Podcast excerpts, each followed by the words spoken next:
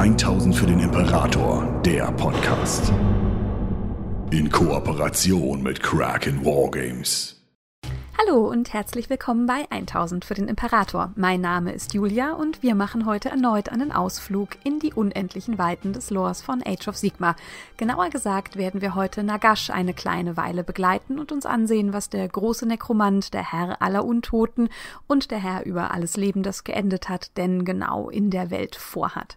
Ähm, Nagashs Geschichte ist wenig überraschend eine große und lange, da er deutlich älter ist als alle anderen Figuren, die im Lore existieren. Das liegt vor allem daran, dass wir es hier mit einem wahren und sterblich zu tun haben. Jemand, der immer und immer wieder gestorben ist und dann zurück in die Welt gekehrt ist über verschiedene Mittel und Möglichkeiten, aber vor allem durch die Macht und das Wissen, dass er sich über die Jahrtausende, die er mittlerweile lebt, selbst angeeignet hat. Nagash selbst wird 2000 Jahre vor Sigmars Krönung geboren. Das heißt, auch er hat natürlich seine Wurzeln tief im Warhammer Fantasy verankert und einen ganz kurzen Blick müssen wir darauf werfen, weil das, was er dort in all seiner Umfassenheit getan hat, immer noch sehr, sehr wichtig ist für das, was in Age of Sigma passiert, was ihn antreibt und was viele seiner Beweggründe zumindest grob erklären kann. 2000 Jahre vor Sigmars Krönung also tritt Nagash in das Licht der Welt. Er ist der erste Sohn des Königs Ketep. Und wie es in der Kultur, in der Nagash aufwächst und die ihn formt und die er später formt, üblich ist, weiß er von Beginn an, dass er selbst niemals König werden kann. Denn die Erstgeborenen sind nicht zum König vorhergesehen. Der Erstgeborene muss immer ein Priester des Todes werden, während der zweitgeborene Sohn derjenige ist, auf dessen Haupt schließlich die Krone schwer lasten wird. Er wird der jüngste Priester des Totenkults der Kemri, der jüngste, der jemals existiert hat und auch der mächtigste von ihnen. Allerdings ist Nagash von einer Idee besessen und das von Anfang an. Er hat ein Geburtsrecht vor Augen, einen Wunsch und Drang nach Macht und all jene, die sich dem entgegenstellen oder die dem auch nur in seiner Welt entgegenstehen, müssen aus eben dieser Welt ausscheiden. Und als sein Vater schließlich stirbt und sein Bruder, wie es die Gesetze und Bräuche vorsehen, König wird, dauert es nicht sehr lange, bis Nagash sich gegen seinen eigenen Bruder wendet und die Mythen und Legenden der Zeit sagen, dass er seinen Bruder aus Eifersucht und Machtgier heraus in der Pyramide seines Vaters einmauern ließ, lebendig, wo der Bruder schließlich entweder verhungerte oder verdurstete, dem Wahnsinn längst anheimgefallen. Er entwickelt im Geheimen die geheime Kunst der Nekromantie. Denn während die Kemri zwar sehr, sehr den Toten verbunden sind, eben eine ganze Priesterschaft sich mit dem Totenkult selbst auseinandersetzt, hat dies nichts mit Nekromantie in den ersten Jahren der Kultur zu tun, sondern man ehrt die Toten, es muss sich viel nach ihnen ausrichten und das Leben nach dem Tod hat einen großen, gewichtigen äh, Faktor in der Gesellschaft, aber sie aufzuerwecken und über sie als Armee zu herrschen, wäre ein absoluter Affront in der Gesellschaft, also muss er es im Geheimen machen. Und er macht nicht nur das, sondern er arbeitet natürlich auch daran, um dem Fluch des Alterns selbst zu entkommen. Denn wenn man über den Tod herrschen kann als Nekromant, dann gibt es keinen Grund, selbst zu sterben. Und während es da ein bisschen dauert, bis er schließlich eine Lösung kommt, entwickelt er das Elixier des Nagash, das ihn zum ersten Todesfürsten der Welt ernennt. Und Nagash ist das erste und einzige Wesen der Welt, dessen Seele ab diesem Zeitpunkt immer wieder und wiederkehren kann, egal was seinem Körper passiert. Er baut auch die erste schwarze Pyramide, ein magisches Zentrum seiner Macht, ein Gebäude, von dem derartig befleckte Magie ausgeht, dass man es als normaler Mensch eigentlich nicht stehen oder existieren lassen kann. Er wird mächtiger und mächtiger und schließlich sehen die anderen Länder auf ihn, auch die anderen Teile der Kemri-Kultur und man zieht in den Krieg gegen Nagash und seine Untertanen, weil man sein schwarzes Treiben nicht länger tolerieren möchte. Und dort zeigt er dann auch zum allerersten Mal seine Armee. Es ist das erste Mal, dass auf dieser Welt Tote ins Gefecht geführt werden als Willenlose, die nur der Macht eines Nekromanten folgen. Und es ist eben ein Affront an der gesamten Gesellschaft, an allem, woran sie glauben und natürlich widersetzt man sich ihm und seinen Eroberungsplänen nun mit all der Macht, die man hat. Er wird vernichtet. Und Während man weiß, dass man ihn besiegt hat, wird sein Körper allerdings nie wieder gefunden. Und wenig überraschend für alle, die jetzt vermutlich zuhören, kommt der Tag, an dem Nagash zum allerersten Mal erneut aufersteht. Auch da treibt ihn wieder das exakt gleiche Ziel an. Es geht um absolute Herrschaft, um das Sammeln von mehr und mehr magischer Macht, um zum größten Nekromanten der Welt zu werden und um sie am Ende eben unterwerfen zu können. Er will vor allem aber auch Rache an all jenen, die ihm Unrecht getan haben, diejenigen, die an seinem ersten Fall beteiligt waren. Und so zieht er erneut in Kriege und trifft schließlich dann auf Sigmar, als er in der Welt die war, in dessen Lebzeiten ankommt, und in diesen Auseinandersetzungen wird er schließlich von Sigmar erneut so schwer verletzt, dass man davon ausgeht, dass Nagash stirbt und seinen Verletzungen erliegt. Aber auch hier er steht er schließlich zum dritten Mal erneut von den Toten auf und übernimmt die Kontrolle über alle Untoten der Welt zu der Zeit, die man als Endtimes kennt, als das Chaos über die Welt hereinbricht und man weiß, dass die Vernichtung nah ist. Er schließt sich den Armeen an, die sich gegen das Chaos stellen, und es kommt zu eigenartigen Allianzen. Tatsächlich kämpft er am Ende Seite an Seite mit den Mächten der Ordnung zusammen mit Sigma gegen das Chaos, weil er das als den größeren Feind anerkennt und weil das Chaos auch gegen das, wofür Nagash von vornherein steht, einfach völlig steht. Denn Nagash möchte Ordnung, er möchte eine Herrschaft, die von ihm ausgeht, eine Welt, in der seine Regeln diejenigen sind, nach denen sich gerichtet werden muss, und Tyrannei ist nichts, was das Chaos per se anerkennen kann, nicht in einer Gesellschaftsstruktur, in der jeder äh, sich denjenigen negativen Charaktereigenschaften völlig hingeben kann, denen er sich hingeben möchte. Und so ist der Feind meines Feindes dann eben mein Freund. Und das gilt auch für all jene, die eigentlich zuvor gegen die Horden der Untoten kämpfen mussten. Aber wie auch alle anderen zieht er zunächst sehr erfolgreich gegen die Chaosgötter an. Nagash ist ein wahnsinnig wichtiger Teilnehmer an diesem Krieg und viele Schlachten wären vermutlich ohne ihn deutlich schlechter ausgegangen, aber am Ende der Zeit erwischt es auch ihn und in seinen letzten Sekunden muss er voller Furcht und Panik erkennen, dass jetzt auch seine Existenz zu Staub zerfällt und sein Wesen verweht und als das Ganze vorbei ist und er eigentlich dachte, das ist jetzt auch das Ende seiner Existenz, erwacht Nagash wie so viele anderen im Zeitalter der Mythen. Er ist in Shaiish begraben, das Reich, das er sich später untertan machen wird, und wird dort von Sigmar gefunden, der auf seiner Suche nach Verbündeten und Gleichgesinnten natürlich auch in Shaiish gesucht hat und gar nicht so unerfreut ist, Nagash zu finden. Denn man ist immer noch gegen das Chaos, man möchte immer noch verhindern, dass das Chaos in diese Welten einbricht und so kommt es wieder zu einer Zusammenarbeit zwischen den beiden. Nagash selber aber blickt auf diese Welt, während er widerwillig Hände schüttelt und sich dem Pantheon der Ordnung anschließt und glaubt, dass er nun endlich in der Welt angekommen ist, in der er sein Geburtsrecht greifen kann, indem er mit beiden Händen nach der Unterwelt, die ihm zustehen sollte, greifen kann und ihr König wird.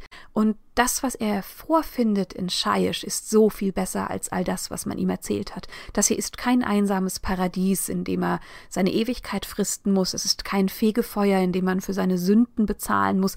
Keine der Geschichten, die man ihm damals erzählt hat, stimmt. Und so ist sein großer Plan, der Herrscher über alles zu werden, auf einmal genauso stark, wie es schon in der Welt die war, tatsächlich auch war.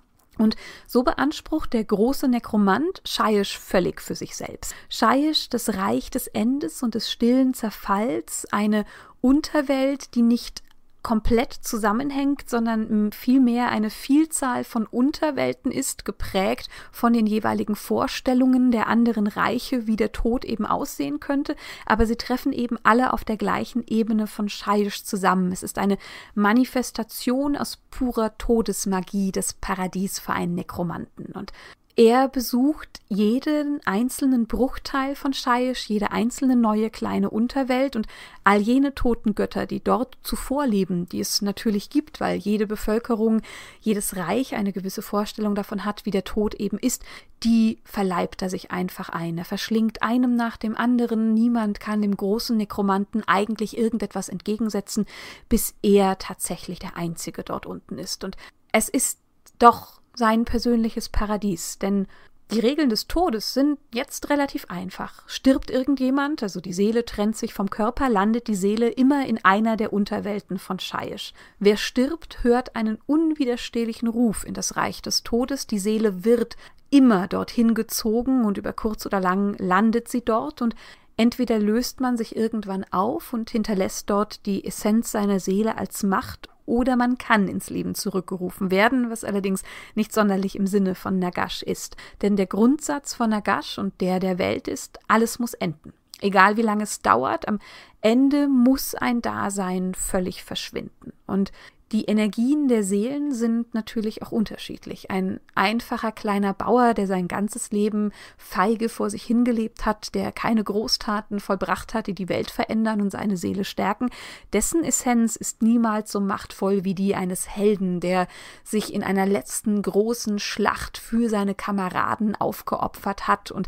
jetzt als gleißendes helles Licht in eine der Unterwelten einfährt. Und natürlich begehrt Nagash die Seelen der Helden am meisten. Sie sind es, die Macht geben, aber genau diese Seelen werden ihm in den nächsten Jahren und Jahrhunderten, die verstreichen, immer wieder weggenommen werden.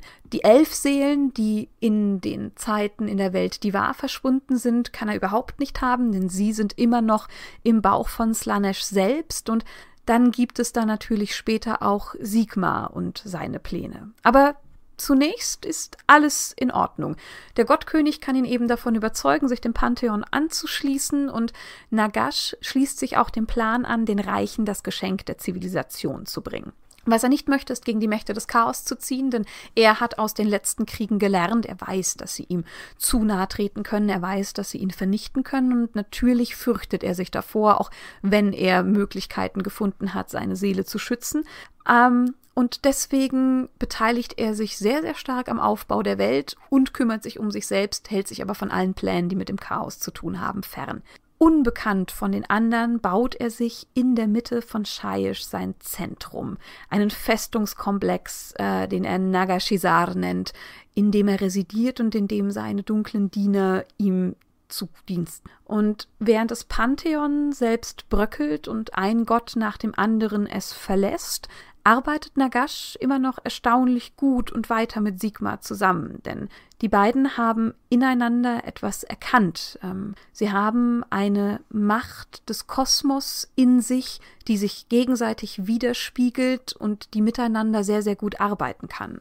So bleibt er. Das Einzige, was Nagash wirklich stört, sind die Annäherungsversuche von Morathi, die er schließlich, als sie versucht, ihn magisch einzuwickeln, niederschlägt und er ihre grauenvoll verzerrte Schlangengestalt, die sie bis zu diesem Zeitpunkt vor dem Pantheon verborgen gehalten hatte, an das Licht der Welt zerrt. Er ist auch nicht sonderlich traurig, als sie den Pantheon verlässt. Was ist nun sein tatsächlicher Beitrag zum Aufbau der Zivilisationen?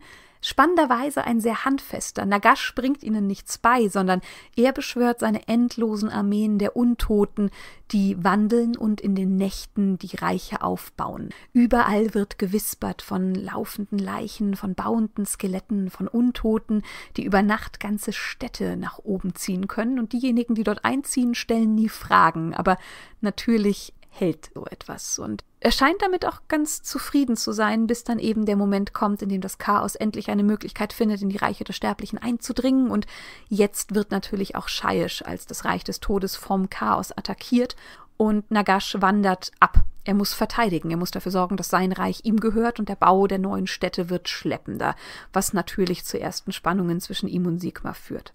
Der Krieg in Shaiish ist der der Knochenkriege. Es ist Akon, der Everchosen, der jetzt eine Invasion begonnen hat, die clever ist, so clever, wie man eben sein muss, wenn man sich mit Nagash auseinandersetzt.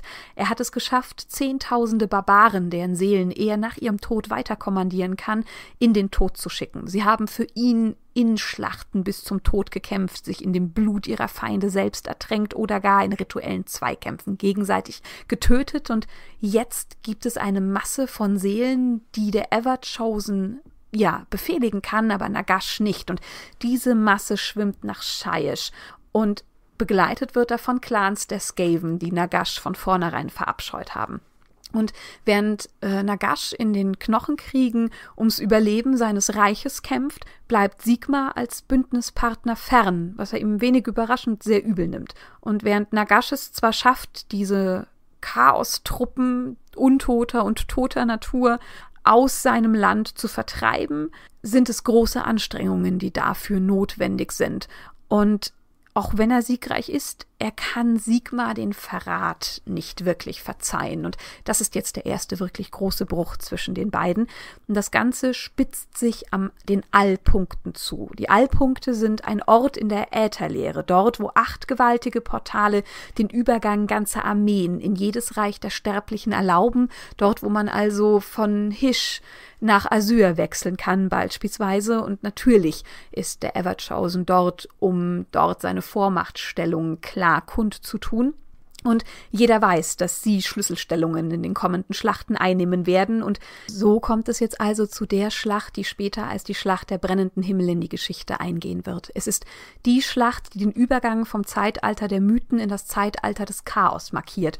Und zu Beginn steht der Everchosen gegen Sigmar und Nagash, die jetzt immer noch Seite an Seite kämpfen. Und während zu Beginn das Schlachtenglück noch auf der Seite des Pantheons der Ordnung, zumindest dem, was davon übrig geblieben ist, steht, wendet es sich, als Nagash schließlich entscheidet, dass das Schlachtenglück nicht so gut läuft und er seine Armeen gegen diejenigen aus Asir führen muss. Und Sigmar fällt ob dieses Betrugs in blinde Raserei. Er nimmt den Aspekt des Kriegers an und dringt nach Scheisch selbst vor.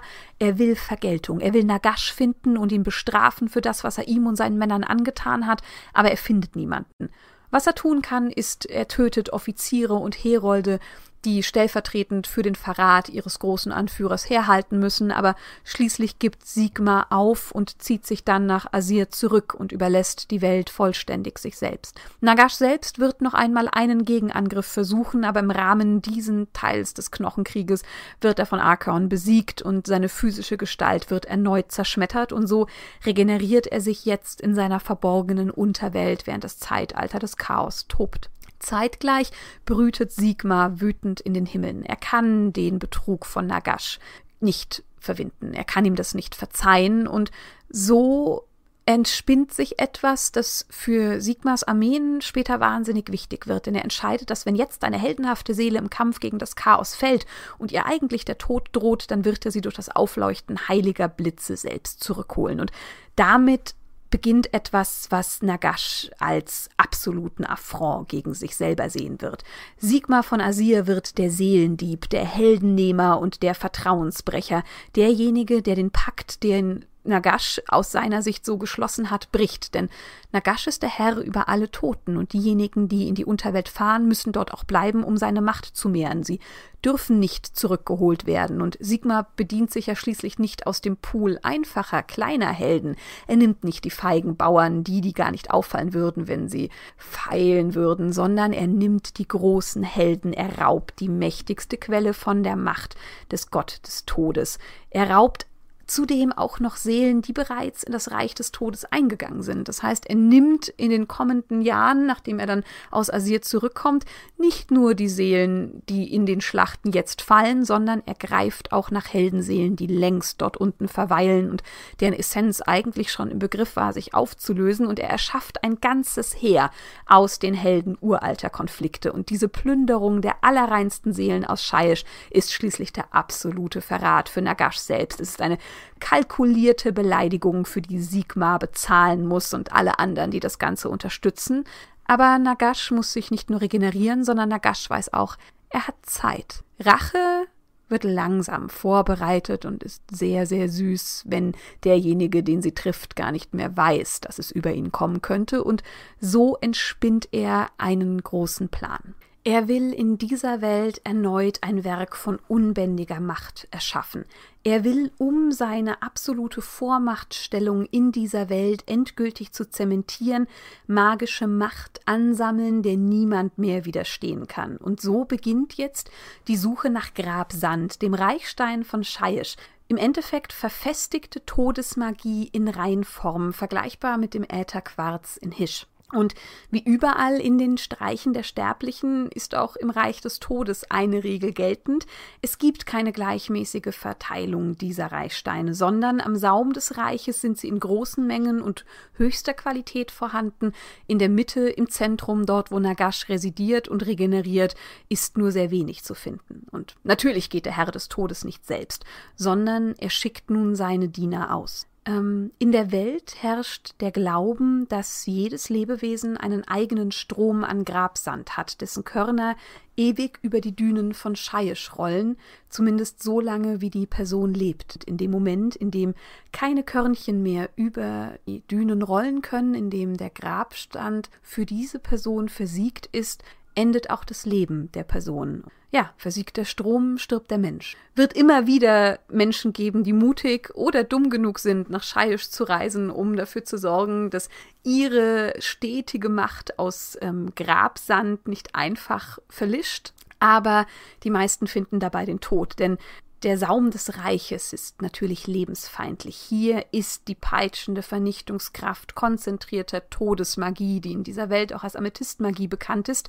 Aber für die Untoten selbst ist das natürlich ein großartiger Ort oder aber, wenn diese Todesmagie an ihrer Essenz und ihrem Sein und ihrem Körper zerrt, den Nagash ihnen gegeben hat, aus Knochen und verwesendem Fleisch, dann halten sie zumindest weitaus länger durch, als das ein lebender Mensch tun würde. Und so schickt er seine Untergebenen aus, eine unendliche Reihe an Skeletten, die für ihn sammeln. Und weil der Grabsand dort so mächtig ist, kann jedes Skelett nur einen einzigen kleinen Korn hochheben und mit sich nehmen, da sie nicht mehr transportieren können. Es ist eine unendliche, unaufhaltsame Karawane über die Jahrhunderte, die für Nagash seine Macht mehren wird. Und selbst an den Stellen, an denen sie eingerissen wird, weil das Skelett zerbricht, weil es nicht mehr kann, weil Sklaven oder Terminus-Kreaturen sie überfallen und ihnen den Grabsand wegnehmen. Das nächste Skelett wird laufen, die nächste große Gruppe kommt und so kann es einfach niemand stoppen. Am Ende sind sie unaufhaltsam, wie der Tod es selbst ist. Im Zentrum von Scheisch wird ein gewaltiger Vorrat an Grabsand gesammelt, der sich immer weiter und weiter anhäuft. Und das, was Nagash tun möchte, ist die Errichtung einer neuen schwarzen Pyramide. Sie soll eine Kopie der schwarzen Pyramide sein aus der Welt, die war, sein größtes Meisterstück, also noch einmal wiederholt.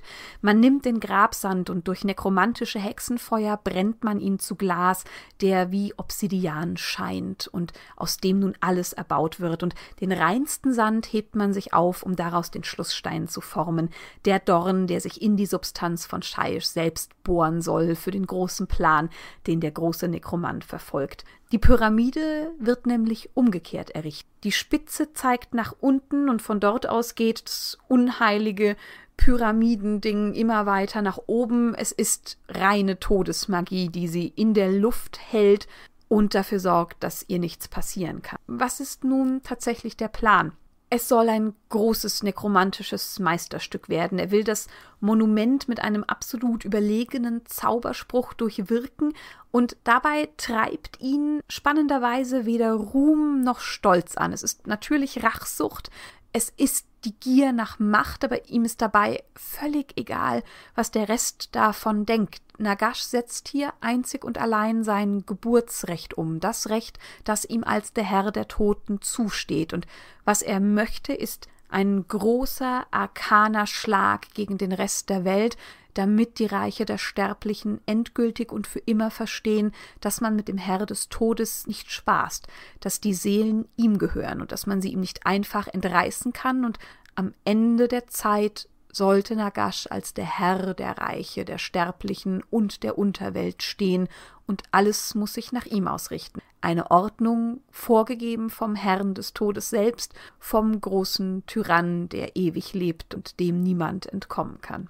Und ja, wie das weitergeht, werden wir dann in der zweiten Folge am nächsten Sonntag beleuchten, da das, was er tut, wenig überraschend die Welt der Sterblichen massiv verändert.